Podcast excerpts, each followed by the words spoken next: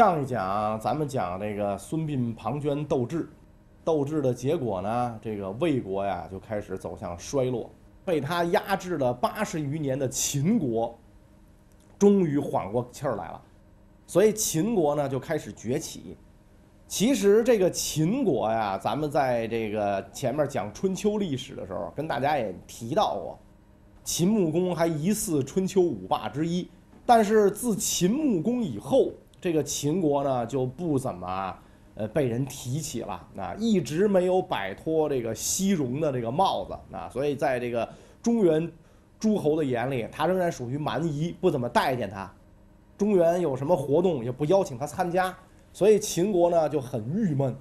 直到这个公元前三百六十一年，秦孝公继位，秦国仍然没有摆脱这样的局面。所以孝公就想，我怎么着能把这个祖宗基业发扬光大？我怎么能恢复当年穆公的霸业？怎么着能让这个我们秦国强大起来呢？思来想去，就是公元前四世纪，什么最贵？人才，必须我这个国家得有这个人才才行。但是当时天下各国的人才啊，并不往秦国集中，秦国属于那种。天高皇帝远是吧？兔子不拉屎的地方，所以没人去。那么这个当时的人才主要集中在哪儿呢？一个是齐国，一个是魏国。齐国不用说了是吧？孔孟之乡。还有一个就是魏国啊。咱们讲，毕竟魏国是战国首强嘛，那，所以投奔魏国的人才也非常多。秦国没有人才怎么办？秦孝公就设立招贤馆，重金悬赏。到这儿来之后，职称没问题，待遇。孩子就学问题是吧？然后安家费、分房这都没问题，配专车是吧？请大家来，并且呢亲自面试这些个人才，所以这样一来就吸引了一些人才呢到这个秦国来。不过咱们讲，当时秦国还没有什么名头嘛，所以他即便是他搞了很多这样的这种宣传手段，但是毕竟在这些个人才的眼中，齐国、魏国还是好去的地方。所以来到这个秦国的，可能大量都是二三流的人才。秦孝公每天都要面试，面试很多，然后交谈，然后就感觉很没意思，是吧？这些人并不是寡人想要的，好多人也没有什么一技之长，是吧？没有个吃饭的本事，就跑这儿来骗骗吃骗喝。所以秦孝公渐渐心灰意冷，看来这种亲自面试的事儿啊，寡人不干了，没劲。天天也碰不到一个，还是由。人事部门去去去负责这件事儿吧，是吧？这该该该该由谁干由谁干。那招贤馆有专门的机构管。那秦孝公渐渐就心灰意冷。就在秦孝公心灰意冷之际，魏国有一个后来对秦国作用巨大的人才，这个时候想动一动了。这个人是谁呢？就是后世大名鼎鼎的商鞅。此时名叫公孙鞅，又叫魏鞅。啊，怎么这么多名字？他本是魏国宗室，这个魏是保卫的魏，魏国的宗室，所以就跑到了三晋之一的这个魏国来打工，投到了当时的魏国相国公叔痤门下。公叔痤很欣赏魏鞅，那这小青年不错啊，满腹经纶是吧？才高八斗，再加上又深通法家学说，当时战国乱世最适合的就是这一套学说嘛。所以公叔痤就把这个未央啊看作是自己的接班人。随着这个公叔痤年龄一天一天老去，一日这个相国病重，眼看就要挂了。在这个时候呢，魏惠王，魏惠王也是魏国历史上在位最长的君主，魏惠王就来探望公叔痤的病情。老相国，您这儿，说句不好听的话，这个有今儿没明儿了，是吧？我看您这浑身上下能插管子地儿全插上了。是吧？有进气儿没出气儿，这个万一哪一天您挂了的话，谁能接您的班儿啊？公叔座一听这话，哎呀，早就等着大王这么发问呢，是吧？所以急着忙着赶紧推荐人选，说如果万一哪一天臣不在了，臣认为未央、公孙鞅可以接臣的班儿。他这话一说完呢，魏惠王的脑子得反应一阵子。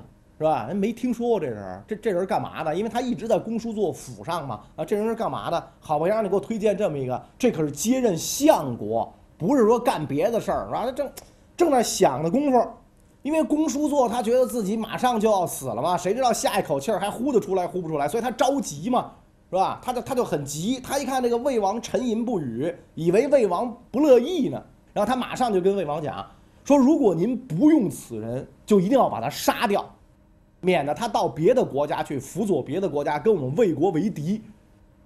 魏惠王听到这儿都更糊涂了，哇塞！您您这是回光返照了吧，是吧？您您是不是晕了？一会儿您告诉我让他当相国，一会儿您告诉我让我宰了他，您您哪句是真的呀？啊，所以魏惠王就只好说啊，那相国你今天太疲劳了，你还是好好休息吧。啊，寡人改改天再来探望。这么严肃的话题也不适合在这病床上说。然后魏惠王就起驾回宫了。魏惠王一走，公叔座就急忙派人去找这个当时叫公孙鞅魏鞅啊，赶紧把他给我叫来。急如星火，魏鞅就来了。那怎么事儿？怎么怎么茬的？老相国，您这什么事儿？这么着急，托付后事。我看您这一时半会儿也挂不了。您什么事儿？这个公叔座就把这个刚才见魏惠王的前因后果，就跟公孙鞅就说了一遍啊。然后跟他说：“我建议大王用你当相国，大王不用，为了避免你祸害我国，辅佐他国，所以我建议大王把你宰了。但是呢，咱咱俩这交情又这么深。”我我出于朋友道义，我必须把我刚才跟大王讲了什么，我告诉你，你赶紧跑吧，说不定大王一会儿就派人来杀你来了。公孙鞅听完这话，心里把公叔座祖宗十八代问候了一个遍，然后呢，表面上还故作镇定，我不用跑，啊，我怎么会，我干嘛要跑啊？公叔座说，那大王一会儿要杀你啊，你你你干嘛你不跑啊，是吧？公孙鞅一声苦笑，嗨。大王既然不听您的话用我，他又怎么可能听您的话杀我呢？在他眼里，我不算啥，他他值不当的为我动心思杀我，是吧？您您放心，我就跟这儿待着吧，吃碗安乐茶饭。果然，魏惠王一直没对公孙鞅采取什么举动。然后呢，公孙鞅也觉得在这地方再待着也太没劲了，是吧？人家都连杀我都不屑杀我呀，是吧？你说这待个什么劲呢？那怎么办？此处不留爷，自有留爷处。那我就得找地儿走，找地儿吧。那那去哪儿啊？当时，全天下打工者的天堂就是秦国，是吧？那只能去秦国了，去咸阳吧，啊，当闲漂去吧，咱们就，只能去这儿了。所以公孙鞅就到了秦国，到了秦国，先得奔这个招贤馆嘛，是吧？先得奔招贤馆。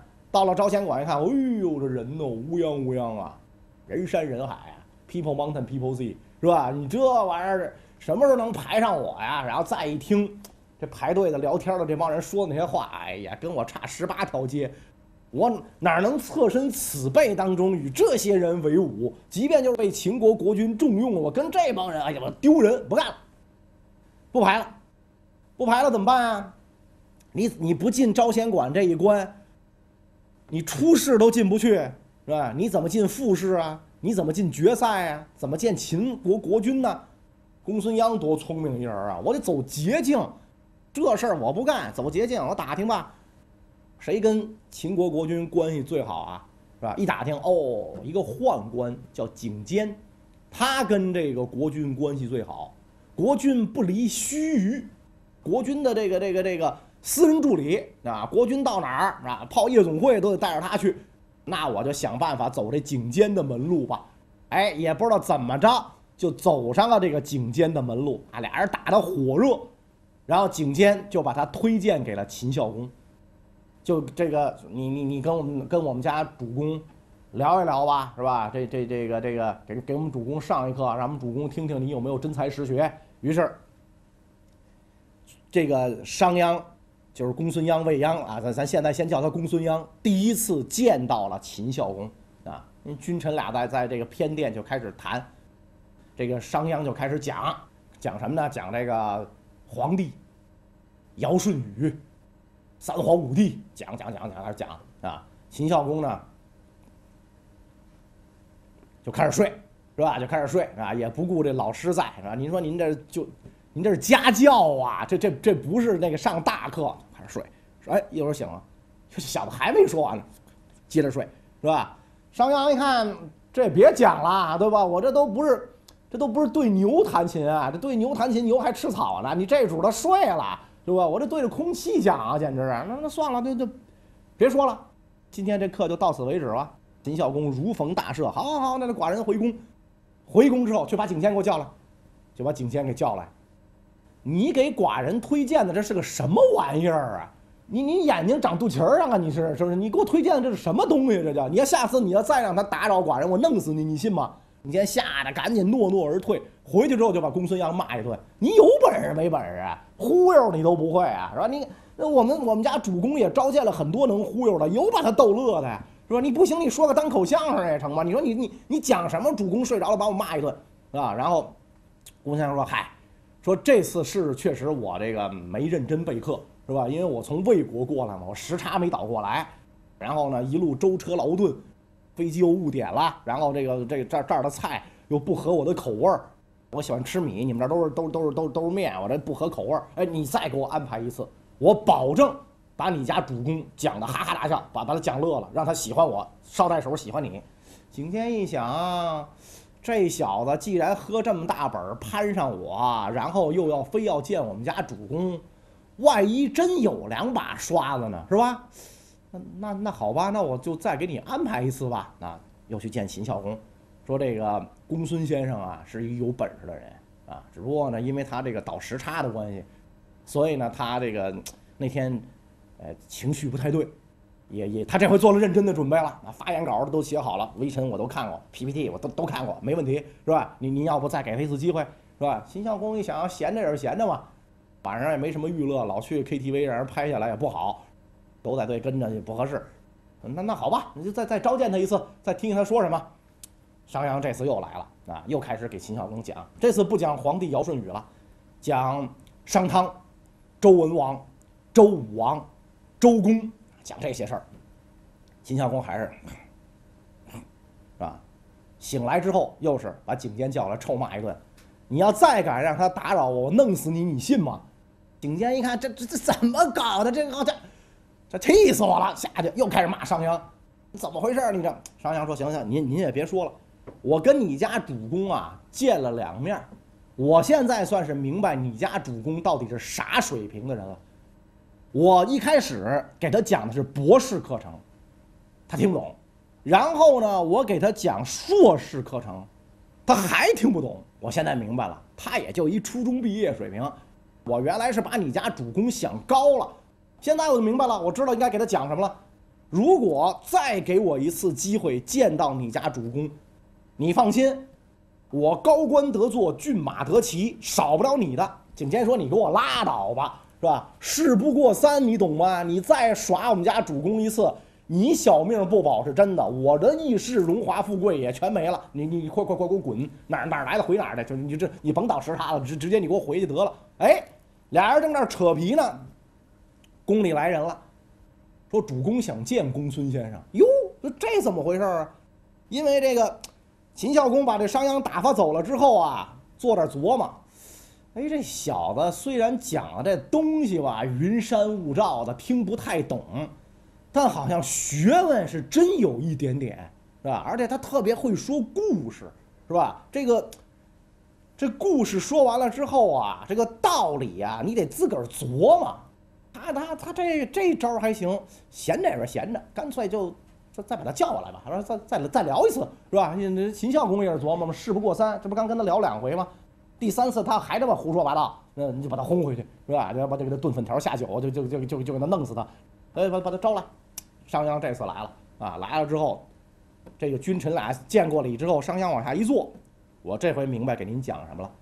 齐桓晋文之事，齐桓公为什么能称霸？晋文公为什么能称霸？楚庄王牛在哪儿？吴王阖闾怎么着？越王勾践怎么着？你家先主秦穆公怎么着？百里奚怎么着？那个宋襄公为什么不灵？啊，讲这个，哎呦，这秦这个秦孝公听的是两眼放光啊！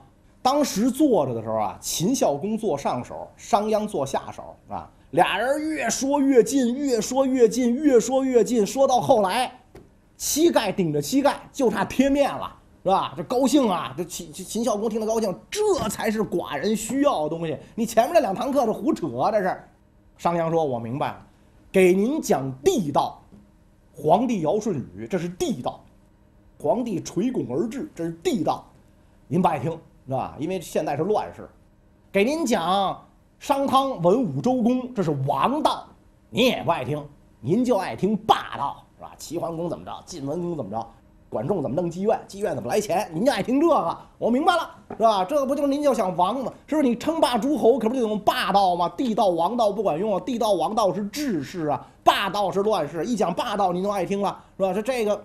我明白您爱听什么了，我我我知道您好哪口了，那我就给您讲这个，您爱听。所以咱们秦国要想强大，就得学习齐桓晋文，改革内政，发展生产，整顿军备，用法家之道，严刑峻法，明法度，是吧？然后咱们国家就能强大起来。这个秦孝公听的是拍案赞叹，此天赐先生与寡人呐！我大秦算是有救了，来了这么一个人才啊，这这太好了！第二天就把景监叫来了，景监，你是我秦国的大功臣，你给我推荐了这么一个能人啊！景监都晕了，我的妈呀！前两天还说是废物呢，是吧？这一晚上这。基因突变，我这这怎么回事？这能人，哎呦，这这这这这大王洪福是吧？这是主公洪福，我小臣我是没做什么是吧？反正就盘算您赏我多少吧是吧？那宦官嘛，他也没有更高的追求，你给我爵位没有没有用，彩绸是吧？黄金我就要这个，那少不了你的，那少不了你放心是吧？所以这景监回回去之后见到公孙鞅，哎呦先生您您太了不起了，这家伙是吧？从来没有一个人这么夸奖我，这一世荣华富贵就记在您身上了，好说好说是吧？咱俩互相帮衬。只要你，是吧，在宫中你给我做内援，我在朝中给您做外援，啊，咱俩联联系一块儿，是吧？开创这个大秦的这个这个百年繁华的局面，然后咱俩一世荣华富贵根本不在话下，互相帮衬，是吧？结结结成党羽，互相帮衬。然后秦孝公召见商鞅，跟商鞅讲：“你这一套理论啊，寡人是全明白了，寡人也非常信服。但是呢，我们秦国是一个很民主的国家。”我不能什么事儿寡人一个人说了算呐，对吧？我说这么干就这么干，万一群臣不服，这咋咋整啊？所以我的意见是，最好在这个朝廷之上啊，来一场廷议啊，大殿上来一场廷议，你把群臣都说服，按你的招干，咱们就能够这个齐心协力，君臣一心，谋定后动，这国家呀才能按照您先生说的走上正轨。啊，您您有这把握吗？舌战群儒，您行吗？商鞅说：“这不在话下呀，我就是玩嘴的，是吧？我就是嘴力劳动者，对吧？最擅长就动嘴皮子，这不在话下。您放心，他们多少个舌头干不过我一个舌头，您安排吧，是吧？”好，秦孝公就是开始安排，到了这个正式这个廷议的那一天，群臣毕集，秦孝公带着商鞅进来啊，这是新来的公孙先生。我们秦国未来之星，寡人就准备重用他。现在大家听一听他的这个主张啊，请公孙先生发表讲话。所有的群臣呢一边发表讲话，这这这厮是谁呀？这完了国国君，再让我们来，让鼓掌，鼓吧。完了之后，公公孙鞅就开始发表自己的施政演说。我觉得应该怎么样？怎么样？怎么样？怎么样？怎么样？完了之后，大家自由提问吧，是吧？那说完了之后，可不是大家自由提问吗？你们可以攻击我的论点，你们怎么着？啊！秦国一大臣噌就站起来了，啊！我大秦八百里秦川沃野，山河千里，带甲百万，是吧？这样的一个大国，都这都是我们的先君这个贤臣们打下的基业。你小子一来就全否了，你告诉他按你这来。你不遵循先王法度，不遵循先王典章制度，你这国家怎么能治理呀？你凭什么就说你这灵啊？我们这政策推行了好几百年了，你告诉我们这不灵，你告诉你这灵，你有什么证据啊？是吧？你有什么论据啊？你不能这么胡说啊！商鞅微微一笑，说了两句啊，后世广为传颂最有名的话：治世不一道，变国不法古。治世，你治理国家不能用一种方法，不依道，变国不法古。如果对国家有利、方便有利，不能施法古代。为什么？你得与时俱进。这个词儿听说过吗？在二十一世纪最流行的词儿，对吧？你得与时俱进，你不能那个逆古不化。所以，这个商鞅说的这番话，你也就能看出来，法家跟儒家呀。他争论最激烈的这个点是吧？这其中一点就出来了。儒家主张法先王，什么事儿都是先王惩罚。哪些人的东西我们要学呢？尧舜禹汤文武周孔，是吧？就商鞅一开始给秦孝公就是讲的这套东西嘛，是吧？所以我先跟你讲儒家东西，你听得进去吗？哎，听不进去，听不进去，咱再来法家。所以商鞅本人是个法家嘛，所以儒家讲这个敬天法祖，勤政爱民，是吧？哎，这个尧舜禹汤文武周孔之道，商鞅说了，尧舜禹汤文武周孔全挂了，甚至全烂了。他那个时候，你看见了。是吧？尧舜禹禅让，你看见了？江山只有争斗，哪有禅让之理？书上写的你都信，是吧？你这不就一书呆子吗？你不傻瓜吗？今搁今天，他那些招不灵，就得用咱们想得出来的招来治理国家。所以按我说的，保准没问题。这些大臣不带反驳，秦孝公带头鼓掌，好好，公孙先生说的好啊啊，就这样了啊，就这样了啊，有反对的请举手。大家一瞅，国君都说了，就这样了。我说我不同意，你死催的是吧？所以大家都那那就这么着吧，是吧？您既然您您说这样，那就这样吧。很多人都是抱着看笑话的心理。你个不知天高地厚的小子，一个外乡人到我们这儿来指手画脚、吆五喝六，呃，我倒要看看你这个东西灵不灵，我就要看你的笑话。啊很多人是抱着看笑话的心理，很多人是抱着不服的心理。但是商鞅有国君的支持，撸胳膊挽袖子就要大干一场。商鞅怎么干呢？咱们下一讲再讲。中国的这个百家姓啊，是宋朝时候编的，一直呢用到今天。百家姓开头一句是赵钱孙李。因为呢，宋朝皇帝姓赵，所以赵排在了第一位。那这钱姓为什么能排第二位呢？钱氏家族做了什么事儿，不仅在当时获得如此显赫的地位，而且直到现在仍然受到人们的尊重和纪念呢？